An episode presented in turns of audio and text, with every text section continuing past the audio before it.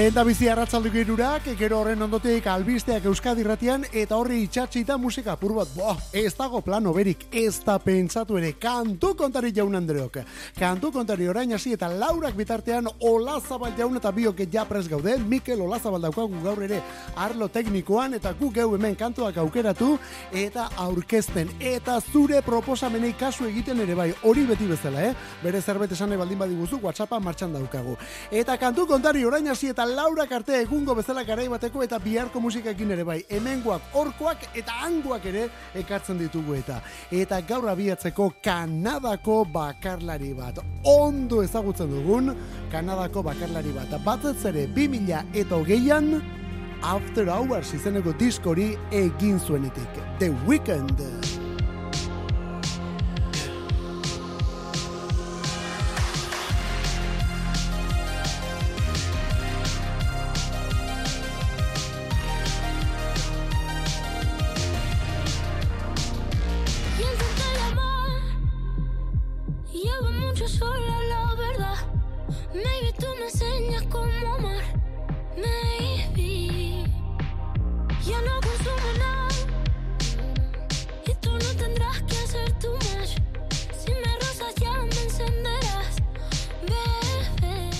Hori etzenuen espero, eh?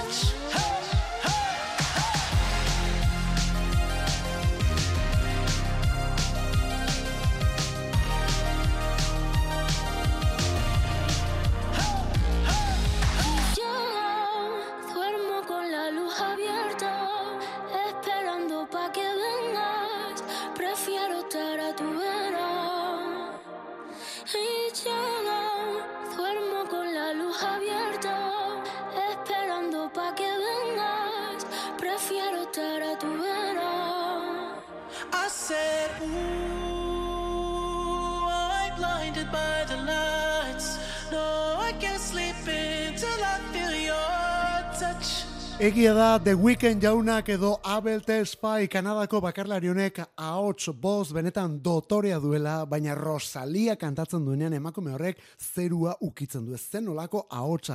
Aurra ahotsa esango dugu, baina benetan dotore. Eta noraino eramaten dituen gainera bere moldaketa eta bere negar horiek.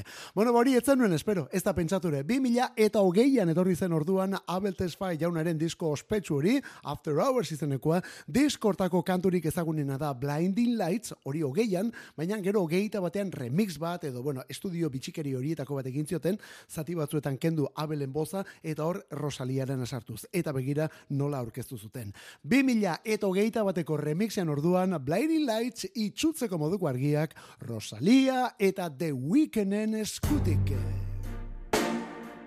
Eta The Weekenden lehen da biziko kolpea, kantu honek ere sarreran alako bateria kolpea ditu, bueno ba, lehen biziko kolpea beste pelikula baten soinu bandan etorri zen. You make it look like it's magic. I see nobody, nobody but you, you, you. I'm never confused. Hey, hey. I'm so used to being used. So I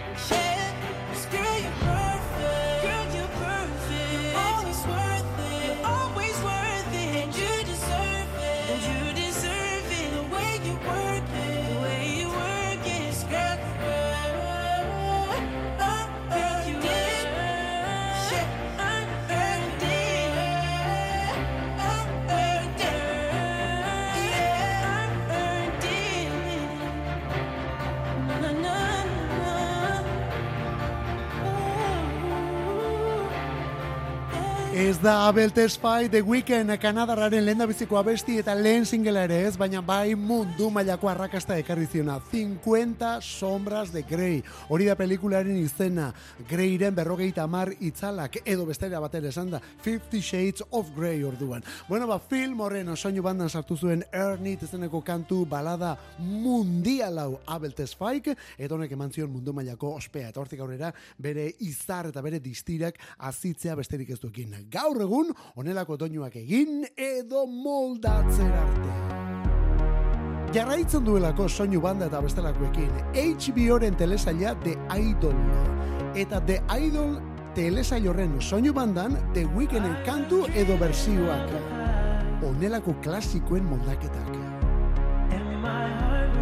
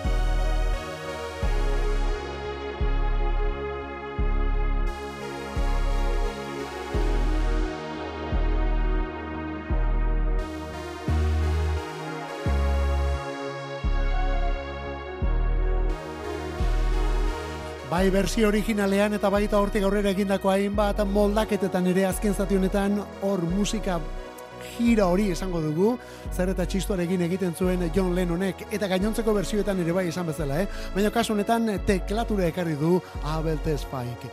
The Weekend, The Weekend Euskadi ratian kantu kontari The Idol eta elesaianen soinu bandalako prestatutako moldaketonekin. The Idol HBO HBO ko telesailetako bat, eta bertan The Weekend kantuaren izena Noski Yellows Guy zen olako bersio puska gainera.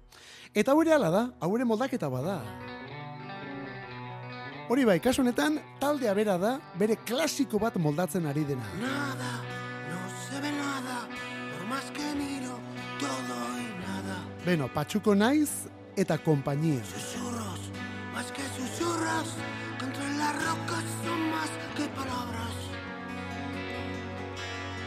Hierba que no se fuma, Hoy amanece dormida en tu almohada. Muerde, muérdeme fuerte, que hoy he soñado que tú me fallabas. Ya me perdí.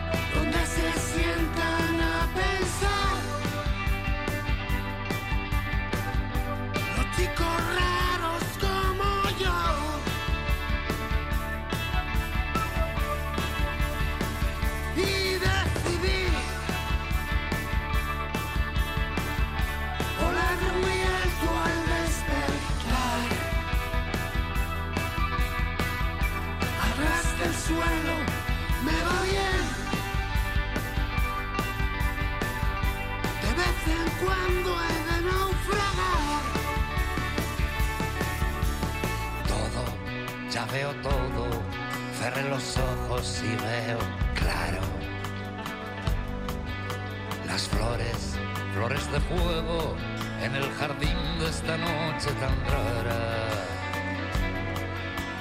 Dicen que despacito, sin hacer ruido, se fue el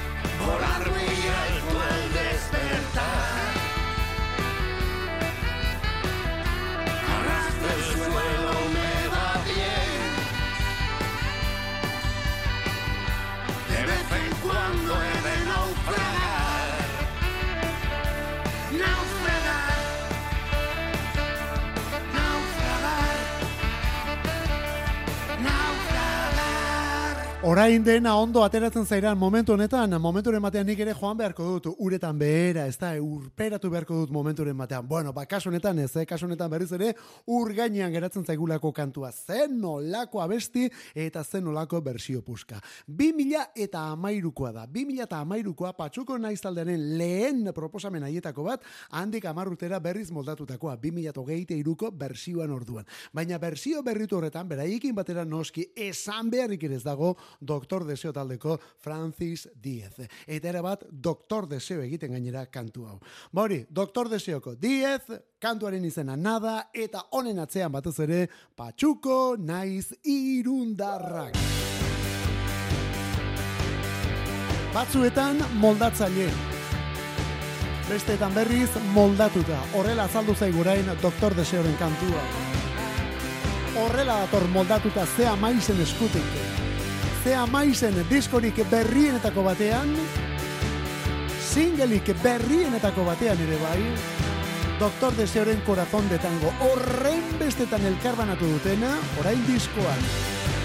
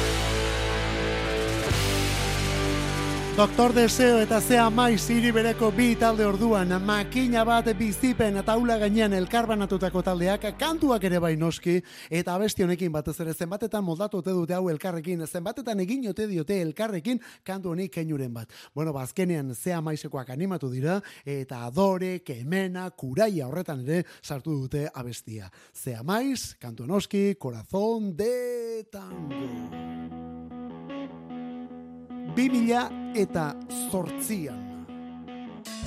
Amabost urte baino gehiago ditu kantu honek. Nork esango luke. Sex on Fire. Kings of Leon laukotea. Nashville bertatik Follow Will Familia. Goitik bera gainera.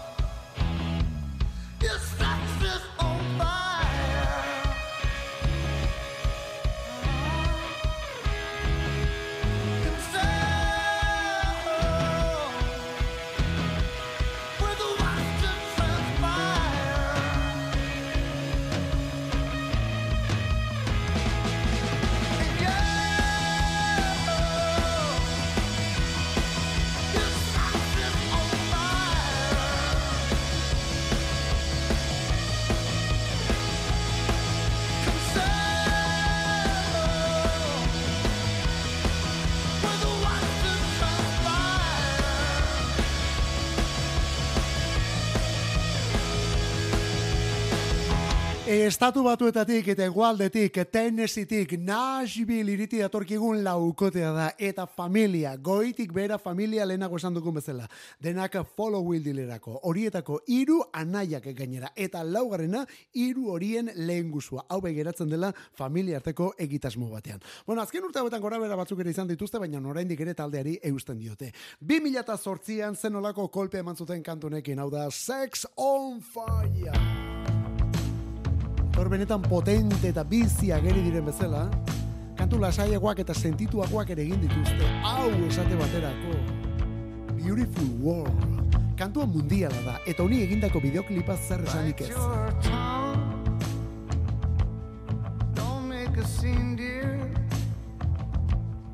Everybody's been here At least once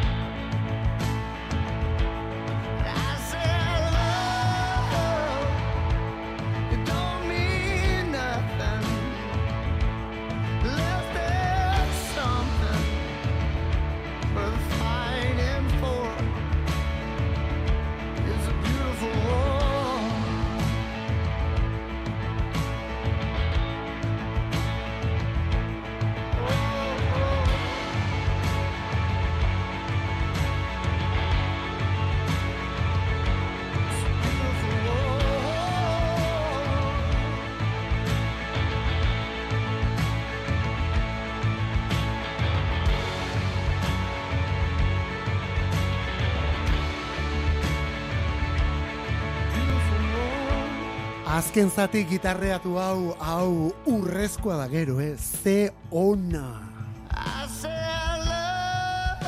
Ez hori bakarrik, gero gainera nola lotzen duten bideokliparen historiarekin. Kings of Leon.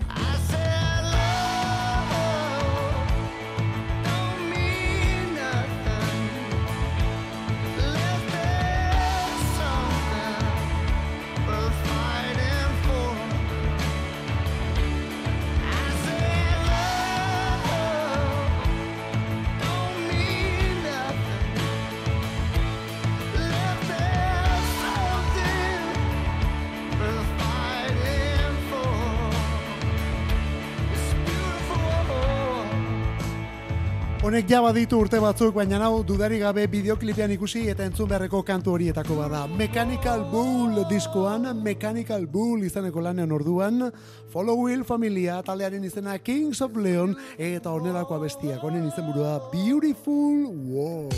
Kantu kontari, Euskadi irratia, musikeroen leioa.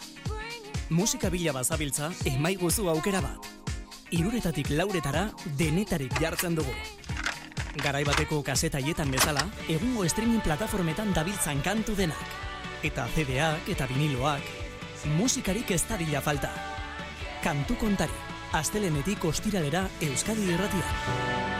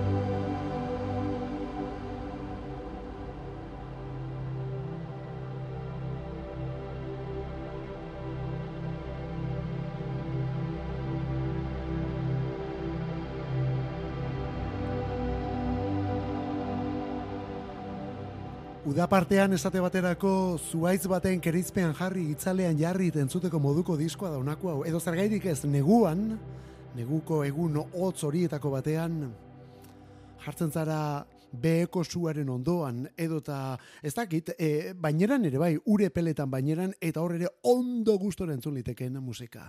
Nondik eta Islandiati datorkigulako irukau. Islandiako irukoa da, siguroz, diskorik berriena, 2000 eta hogeite iruko ata, zen olako sorpresa, 2000 eta hogeite iruko ekainean diskonekin, ata, A-T-T-A idazten da. Eta honelako kantuak bertan, honen izena Gold, babai, urrea balio duen abestia. Eta Islandian sartu garen ez, Islandiako lurretatik bat ezaguna baldin badugu hori dudari gabe eta lauro geiko amarkadaz geroztik beste emakumeo da. Lehen da bizi Sugar Cubes taldean azukre koskorraien artean ze boz, ze itxura, ze indar erakutsi zuen orduan. Eta lauro geita amarreko amarkadatik aurrera ja bakarlari eta bakarlari ere bazterrak astinduz. Bjork. this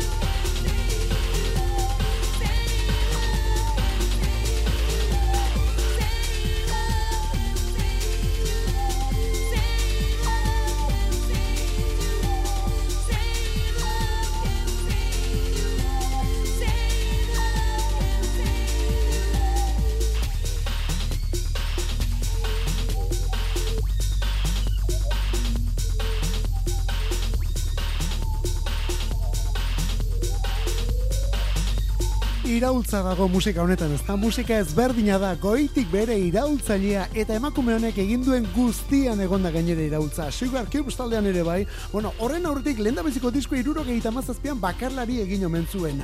Urtetan egontzen gero talde ezberdinetan ba, aprobak egiten, arrakastarik handienak Sugar Cubesek ekarri zizkion, baina laurogeita amarreko amarkadatik aurrera batez ere bakarlari dabil. Laurogeita amairuan lehen bizikoa debut. Laurogeita amabostean post izeneko disko hau disko hortakoa da Hyper Ballad izeneko kantua. Eta gero laurogeita amazazpian homogenic. Horiek dira horiek hiru kolpe eta bata bestearen jarraian. Bjork aurkezten ari gara, Bjork eta bere itxura eta bere musika guztia. Islandiatik Bjorken ezinbesteko kantu horietako bata. Elektronika berritua, elektronikoa lauro gehieta amarreko amarkadatik aurrera. Love, what did you do to me? My only hope is to let life stretch out before me and break me on this lonely road. I'm made of many things, but I'm not what you are made of. Only now do I see the big picture, but I swear these scars are fine. Only you could have hurt me in this perfect way tonight. I might be blind, but you told me the difference between mistakes and what you just meant for me. Don't say you ever loved me. Say you ever cared. My darkest friend. Words.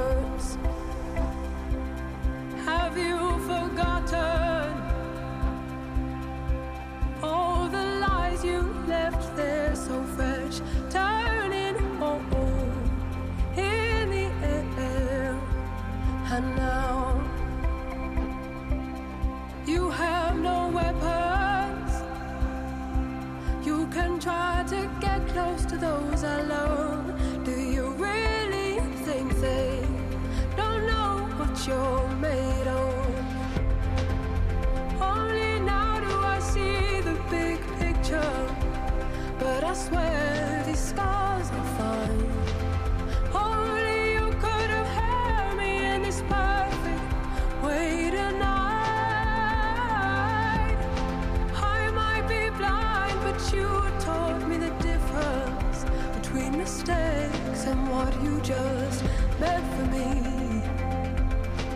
Say you ever loved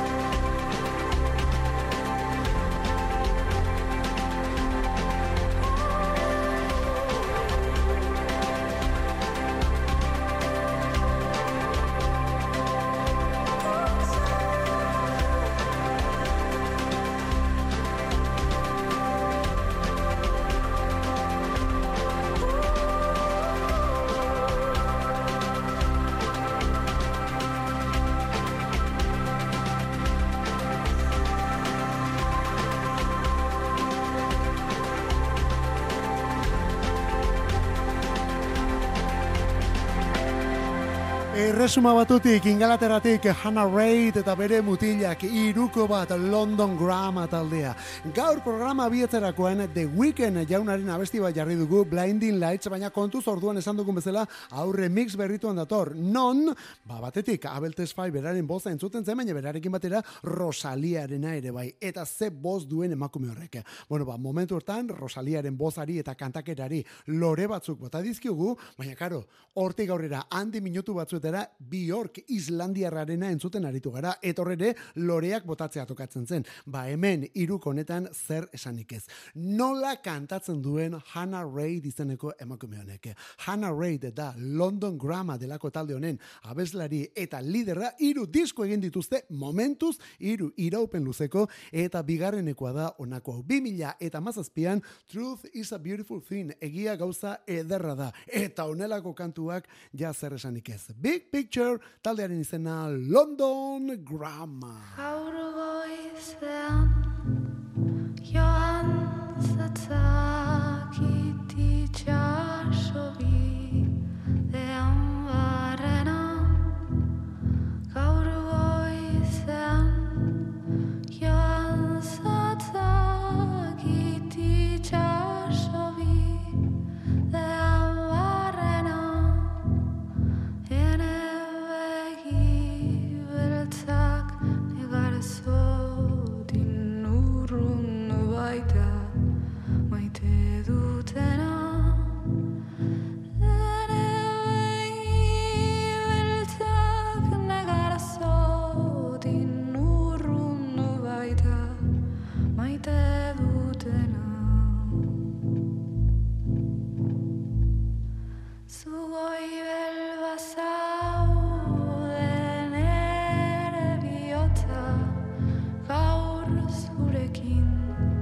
that i'm walking through.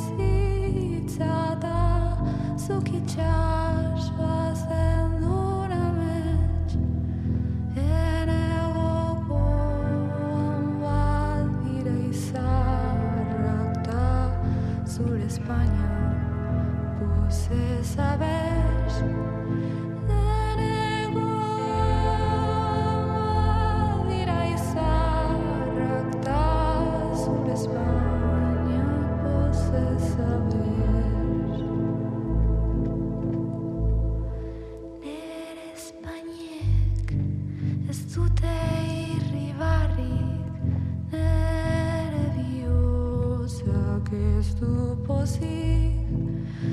du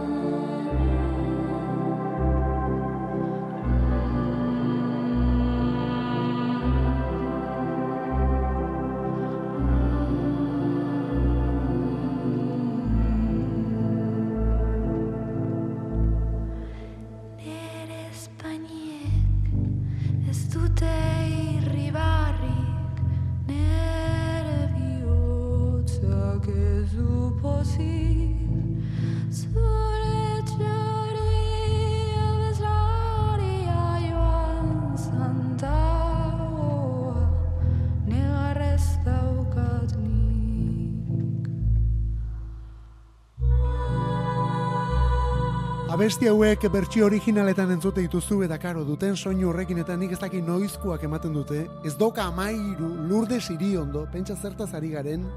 Baina gero bapatean gaur egunera ekartzen dituzu, gaur egungo moldaketa batean eskaintzen dituzu, eta ez dira gaurkoak, ja zuzenean biharkoak bilakatzen dira. Aurre honetan, lehen da bizi Bjork, gero London Grama taldekoak Hannah Reid eta guzti, eta azken minutu hauetan, tolosati datorkigun emakume hau, Ana Arsuaga, bera delako Berde Prato. Berde Pratoren disko horietako bat, disko labur horietako bat, Euskal Pop erradikala, bertan berzioak, eta berzioen artean agurra izenekoa. Lourdes Iriondoren benetako klasikorren moldaketa ordua. Itzi gabe, honekin bagoaz, Ola Zabaleta biok, Euskadi Ratia kantu kontari. Zauritxuran egin.